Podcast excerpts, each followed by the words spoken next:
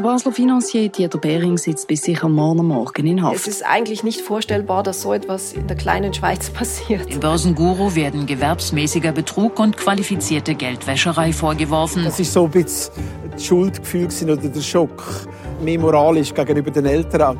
Ich bin Vanessa Sadetzky. Und ich bin Sarah Fluck. Wir wollen gründen, wie der erfolgreichste Anlagebetrüger der Schweiz, der Dieter Behring, Hunderte von Leuten Millionen aus den Taschen gezogen hat. Wir erzählen euch, wie mein Papi den Großteil von seinem Familienerbe an genau diesem Mann verloren hat. Es geht um Gier, Schuld und die Beforderung der Schweizer Justiz. Die grosse Frage ist nicht nur, wieso im Dieter Behring sein Betrugssystem so lange hat können funktionieren sondern wie man mit dem Gefühl weiterlebt, seine Familie und Freunde enttäuscht zu haben. Der grosse Bluff, wie der Dieter Behring die Schweiz betrogen hat und mein Vater.